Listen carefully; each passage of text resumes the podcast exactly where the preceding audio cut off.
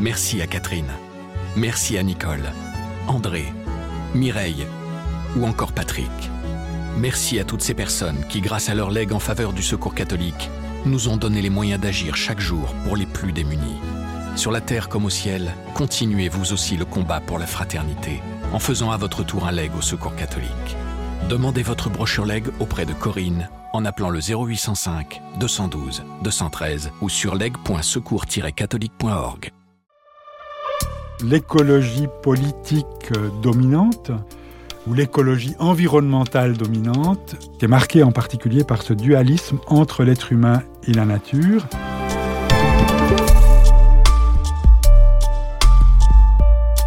Bientôt 250 millions de réfugiés climatiques dans le monde. Le changement climatique crée plus de réfugiés que les guerres. Ces titres alarmistes défrayent régulièrement la chronique, alors que les changements climatiques provoquent d'importants flux de population au niveau mondial. Des drames humains qui exhortent à repenser en profondeur les liens entre fraternité et écologie. Dans son encyclique Laudato Si dédiée à la sauvegarde de l'environnement, le pape François a exploré avec force, en 2015, l'imbrication des enjeux sociaux et environnementaux, en liant le cri de la terre et celui des pauvres. Mais comment travailler à plus de convergence entre ces deux notions, alors même que l'idée de fraternité ne semble émerger que trop rarement dans les débats? Comment les autres religions ont-elles reçu cet appel à les relier plus intimement? Dans ce podcast, des théologiens, historiens, philosophes ou militants de terrain nous éclairent sur le rôle que peuvent jouer les traditions religieuses. Ils nous aident à mieux comprendre les défis écologiques et nous appellent à passer à l'action. Vous écoutez la cinquième saison de Place des religions.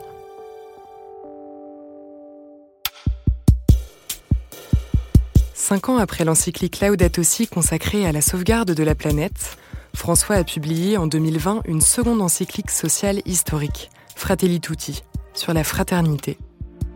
Il invitait alors à construire un nous pour habiter la maison commune, en empruntant le chemin d'une fraternité universelle qui permet de reconnaître, de valoriser et d'aimer chaque personne indépendamment de la proximité physique, peu importe où elle est née ou habite. Au-delà des mots, que cela implique-t-il concrètement dans notre rapport à l'autre et à notre planète? Le sociologue des religions et théologien musulman Homero Marangiu Perilla y voit avant tout une invitation à s'inscrire, en toutes circonstances, dans une position non surplombante. Le lien entre fraternité et écologie euh, peut apparaître évident, mais il faut pouvoir le problématiser, parce que ce n'est pas aussi facile de dire que si on se situe dans une perspective écologique, on est forcément fraternel. Il faut euh, sortir d'une approche idéologique et essayer de voir concrètement qu'est-ce qui se joue dans l'interaction entre les deux termes. Alors, déjà moi je parle d'écologie spirituelle. J'entends par là le fait que le rapport à l'environnement est issu d'une vision du monde où l'être humain n'est pas en position de domination. Il y a un certain nombre de choses que l'on ne doit pas violer. Le cycle de la nature, le respecter, etc. C'est dans ce cadre-là que la fraternité se déploie. C'est dans ce cadre-là que je ne vais pas porter atteinte à l'autre être humain, que je vais partager l'eau avec l'être humain, que je vais aider celui qui a des difficultés à s'alimenter, à faire fructifier la terre qu'il essaie d'exploiter. C'est dans ce cadre-là que je vais donner une partie de mes richesses au profit des autres êtres humains je pense qu'il faut aussi porter un regard critique sur un certain nombre de notions, notamment à celle de charité, qui me dérange parfois parce que l'acte de charité peut s'inscrire dans une vision du monde où on accepte totalement la hiérarchie des êtres humains, l'exploitation d'êtres humains par d'autres êtres humains, le fait qu'il y ait des gens extrêmement riches et des gens très pauvres, la fraternité n'est donc pas qu'un concept théorique à éprouver au niveau de l'homme. Chez les chrétiens, Saint François d'Assise, le fondateur de l'ordre des franciscains, l'a fortement incarné durant son existence en vivant au milieu des exclus, des malades, des abandonnés, du reste du vivant et des éléments. C'est dans le sillage de cette grande figure médiévale que le pape François évoque le concept de fraternité universelle. Cette idée d'une fraternité élargie à toute la création. Religieuse de l'Assomption, La philosophe Cécile Renoir et l'éco-théologien orthodoxe Michel Maximeger décryptent les ressorts de cette corrélation. Quand on parle de famille universelle, nous sommes tous, humains, animaux, végétaux, les enfants d'un même Dieu créateur. On pourrait aussi dire que nous sommes tous les enfants de la Terre-Mère, la Terre-Mère qui renvoie d'ailleurs à toute cette vision de nos frères et sœurs d'Amérique latine avec la Pachamama.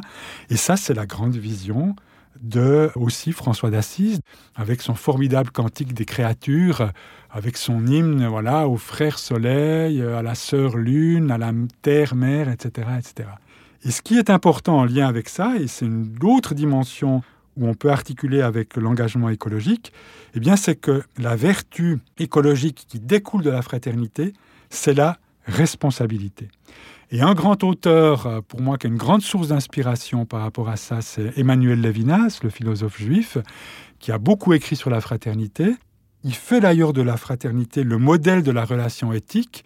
Alors chez lui, c'est avant tout par rapport aux autres humains, mais on peut vraiment étendre ça aux autres qu'humains. Et euh, finalement, il dit à un moment donné, c'est la grande question de Dieu à Caïn, après qu'il ait tué Abel. Qu'as-tu fait de ton frère? Eh bien, je pense qu'on doit oser étendre cette question qui nous est posée. Qu'as-tu fait de ton frère et de ta sœur, non seulement humain, mais autre qu'humain Cécile Renoir. L'encyclique euh, du pape François Laudato Si démarre donc avec les premiers termes du cantique des créatures de Saint François. Laudato si o mi signore, loué sois-tu mon Seigneur. Et pour euh, notre sœur mère la terre qui nous porte, ensuite frère le feu et notre sœur l'eau. Donc il y a une personnification des éléments de la nature, du cosmos, de la création, qui est une façon de dire que tous les êtres vivants euh, sont compris sous l'angle de la dignité qui est la leur. Dire que tous les êtres vivants ont une dignité ne signifie pas que tous ont une égale dignité. Et là, on va retrouver bah, des débats qui ont eu lieu depuis une trentaine, une quarantaine d'années, à la fois du côté euh, des chrétiens et puis plus largement du point de vue des philosophes qui se sont interrogés pour savoir s'il ne fallait pas élargir justement la conception éthique qui était souvent centrée sur les relations entre êtres humains à la relation avec le cosmos. Cette notion de fraternité humaine est pourtant durement mise à l'épreuve au quotidien par les guerres, les inégalités, le recul du multilatéralisme, la montée des extrêmes, la tentation du repli, qui contribue largement à alimenter la crise écologique que nous connaissons. Et dont les plus pauvres sont le plus souvent les premières victimes, comme le rappelle François dans Laudato aussi. Le pape dans Laudato aussi relie le cri de la terre et le cri des pauvres. C'est une manière très concrète d'illustrer le fait qu'il ne s'agit pas de choisir les causes écologiques comme si elles étaient en compétition avec euh, la question sociale et la question de la justice sociale. Il s'agit d'articuler les enjeux de justice sociale et écologique.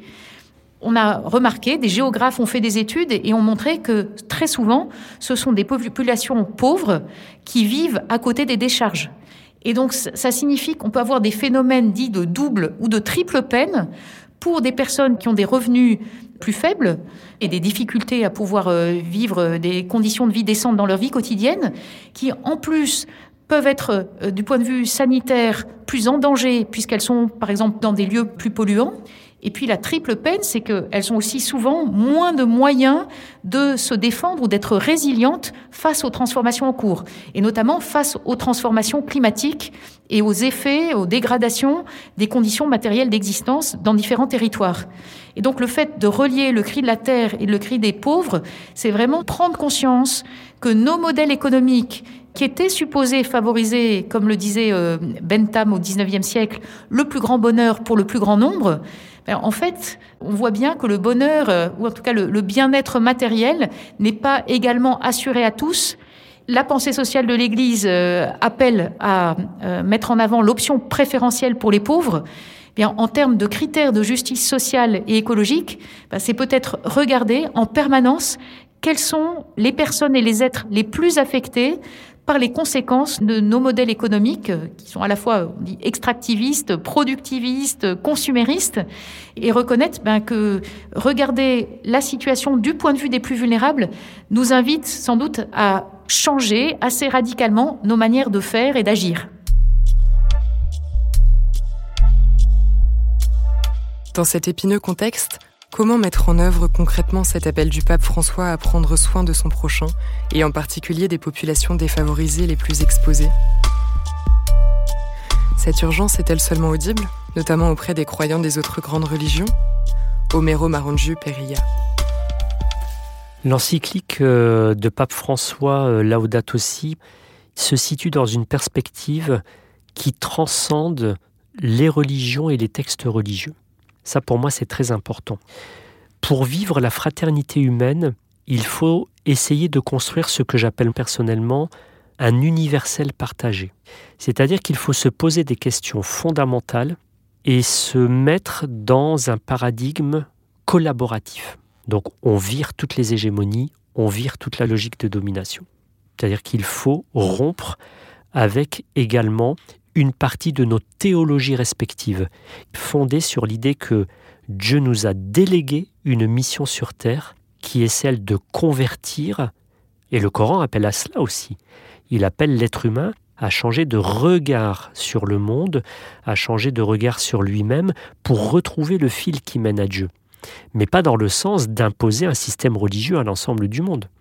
Si on se situe dans une perspective de collaboration, Là, on doit se décentrer et essayer de retrouver qu'est-ce qui fait le point commun entre tous les êtres humains.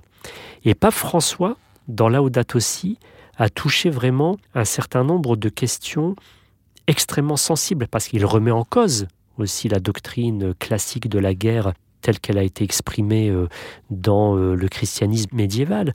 Il remet en cause l'accaparement d'une partie des richesses du monde par une minorité. C'est-à-dire que on sent que là, le christianisme social peut être une part de la théologie de la libération, puisqu'il est issu d'Amérique latine. Donc euh, on sent qu'il y a ce fond euh, militant, si je puis dire, qui s'exprime dans une perspective universaliste, qui transcende les textes religieux. Or, cette notion de fraternité est encore peu présente dans les débats sur la transition écologique une carence indéniable, qui n'éclipse toutefois pas complètement des avancées par petits pas, dont Cécile Renoir a fait l'expérience très récemment. L'idée de fraternité, c'est vrai qu'elle n'est pas très présente quand on parle d'écologie, peut-être parce qu'on a beaucoup vu les questions écologiques comme des questions relatives euh, aux animaux, à la nature, et que spontanément, euh, les personnes n'avaient pas en tête, par exemple, l'image qu'a utilisée Saint François d'Assise. Alors pour l'anecdote, quand même, euh, au mois de novembre, j'ai été invitée à un colloque à l'Université de Paris, qui était organisé par différents laboratoires plutôt en sciences dures et sciences du vivant.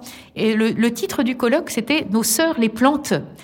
Et j'ai trouvé que c'était très intéressant que le, titre euh, soit amené de cette manière-là, parce que c'était une façon, là aussi, de relier un certain nombre d'analyses du point de vue des sciences dures, des sciences de l'ingénieur, sciences du vivant, avec une approche plus anthropologique. Et je pense qu'on en a vraiment besoin pour prendre conscience que nous avons, dans nos sociétés occidentales, élaboré une certaine conception du bien vivre qui est très liée à l'amélioration des conditions de vie matérielles et très liée à déferlement euh, d'innovation technologique. Évidemment, tout n'est pas à rejeter, mais il y a un vrai discernement à opérer. Et c'est vrai que replacer les choses en termes de fraternité nous aide peut-être à changer nos manières de réfléchir. Et que c'est peut-être très intéressant que, à la fois des gestionnaires ou des ingénieurs se mettent à réfléchir avec ce genre de termes. Pourquoi est-ce que la notion de fraternité finalement émerge encore que très rarement dans les débats écologiques? Michel Maxime Alors moi je pense que entrer dans cette conscience de la fraternité, ça demande une forme de décentrement, un déplacement intérieur, un déplacement au niveau de la vision. Et à mon sens, l'écologie politique euh, dominante ou l'écologie environnementale dominante ne sort pas vraiment du paradigme de la modernité. C'est-à-dire qui est marqué en particulier par ce dualisme entre l'être humain et la nature, avec cette euh, dimension d'extériorité, voire un certain anthropocentrisme où l'être humain quand même se met au centre de tout, alors qu'en réalité, dans cette vision de la fraternité, comme disait le pape François quand il parlait d'enchevêtrement, nous sommes partie intégrante de cette nature et cette nature vit en nous. Homero Marongieu Perilla. Je ne vois pas encore dans le monde musulman de langue française de grands intellectuels musulmans essayer de proposer une doctrine, une vision du monde globale telle que je l'ai fait moi dans mes écrits. Mais je pense que ça va venir au fur et à mesure du temps. Il y a toujours un décalage entre euh, ce que vit le monde et euh, ce que pense le théologien. Le théologien est un peu comme le spécialiste en sciences humaines, il, euh, il procède avec un temps de recul, donc il va dire des choses sur un monde qui aura déjà changé mais il parle pour les gens de demain aussi, le théologien. Moi, par exemple, dans mes travaux, j'ai eu une réception euh, jusqu'à aujourd'hui très positive des musulmans quand euh, j'expose le récit coranique de la création, la place de l'être humain dans le monde, le relativisme que l'on doit avoir sur notre place dans le monde, notre rapport de prédation et toutes les conséquences néfastes que cela a dans notre vie. Un peu partout dans le monde, des lieux émergent pour repenser cette corrélation entre fraternité et enjeux environnementaux. Créé en Suisse en 2016 par Michel Maxime Eger, c'est le cas notamment du laboratoire de la transition intérieure, qui travaille sur les dimensions culturelles, psychologiques et spirituelles de la crise écologique et sociale pour contribuer à un changement de cap durable et profond. C'est le cas aussi encore du campus de la transition, en Seine-et-Marne, où vit Cécile Renoir. Tous deux nous racontent l'expérience humaine qu'ils y vivent, chacun à leur niveau. Ce qu'on propose dans ce laboratoire, c'est vraiment des ateliers. Alors, il y a toute une dimension de sensibilisation à travers des conférences, des tables rondes. Michel Maxime Eger. Dans notre approche de l'écologie intégrale, on a cette dimension d'articuler écologie et sociale, mais on a aussi cette dimension d'articuler le collectif, l'individuel, l'extérieur, l'intérieur de la personne avec toutes ces dimensions relationnelles. Si j'observe un peu l'Église orthodoxe et, mon histoire, je pense que c'est un vrai défi. C'est quand même une tradition chrétienne qui est très très centrée sur la vie liturgique, sur euh, l'Eucharistie. Et d'ailleurs, la tradition orthodoxe a développé, en lien avec l'écologie, toute une vision de l'homo eucharisticus, c'est-à-dire de l'être eucharistique. Et le grand défi dans cette histoire-là, c'est finalement revenir à ce dont Saint Jean Chrysostome, ce père du IVe siècle, parlait à un moment donné de la nécessaire articulation entre le sacrement de l'autel, c'est-à-dire vraiment l'acte liturgique, et le sacrement du frère. Alors on pourrait dire aujourd'hui le sacrement du frère et de la sœur. Et montrant qu'en fait il y avait une unité entre les deux. Et pour moi, c'est vraiment un vrai défi, c'est-à-dire de ne pas s'arrêter en fait au sacrement de l'autel, mais que ce que l'on vit dans la liturgie, ce que l'on vit dans la prière, ce lien finalement entre la terre et le ciel, parce que l'homo eucharisticus, c'est vraiment celui qui est un pont entre la terre et le ciel, dans une démarche vraiment de transfiguration de toute la création, et eh bien qu'en fait cet être à un moment donné puisse vraiment s'engager aussi sur le plan de l'horizontalité, à partir de cette verticalité, et donc de pouvoir honorer ces dimensions de justice, ces dimensions de solidarité, ces dimensions d'engagement pour la transition écologique et sociale, pour la transformation de la cité. Dans l'initiative du campus, Cécile Renoir. On a initié une vie communautaire sur place en essayant de voir comment, en mutualisant un certain nombre de choses, on fait l'expérience qu'on a une très bonne qualité de vie et puis tout ça nous permet aussi d'être plus solidaires les uns des autres. D'emblée, dans le projet, comme on était quand même bien axé sur la question des transformations du point de vue écologique à différentes échelles, nous nous sommes dit qu'un des risques, c'était de pas suffisamment faire droit à des enjeux euh, relatifs à de la mixité sociale. Et nous sommes aussi un collectif avec des gens qui ont souvent fait pas mal d'études, très convaincus par la nécessité de déformater un certain nombre de choses dans les modèles économiques. Et ça, on est aussi tout à fait convaincus que ça ne se fera pas juste avec quelques personnes qui ont des compétences spécifiques, qui sont des experts dans leur domaine. Et donc, on était en lien avec JRS, le service jésuite des réfugiés. Et depuis bah, trois ans et demi, nous avons eu dans notre communauté des Forgeois d'abord un réfugié éthiopien, puis un réfugié afghan. Puis on a essayé de développer quelques activités avec euh, la ville de Montreux, qui est à, quelques kilomètres du campus, pour essayer de voir comment favoriser justement une meilleure connaissance de ce qui se vit dans différents contextes très proches. On est dans un petit village de 400 habitants, à côté d'une ville de 20 000 habitants, dans laquelle il y a beaucoup d'enjeux socio-économiques. Tout ça dans le Grand Paris. Donc il y a vraiment très concrètement euh, ce vivre ensemble qui s'essaye à différentes échelles et avec le défi permanent de soigner la qualité du vivre ensemble entre nous, mais d'une manière qui n'est jamais euh, repliée sur elle-même, qui se veut ouverte à d'autres et à différentes sensibilités. Et ça, bon, on reconnaît que c'est un vrai défi, qu'on est en chemin et qu'il y a beaucoup à faire et à inventer pour travailler aussi avec des associations qui ont des savoir-faire, des compétences euh, que nous n'avons pas forcément. Et puis que c'est ensemble qu'on pourra euh, essayer de trouver des, des chemins justement de plus grande et réelle fraternité.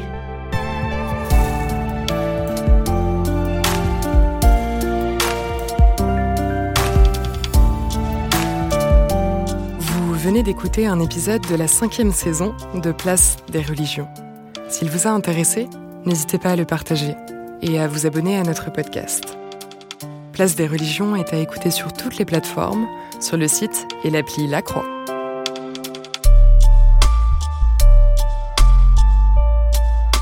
Malo Tresca et Clémence Marais ont écrit cet épisode avec Fabienne Lemayeux et Dominique Griner à la rédaction en chef, Flavien Eden au montage, Célestine Albert à la production, Laurence Chabasson au marketing, Théo Boulanger au mixage et à la musique, et Yasmine Gâteau à l'illustration.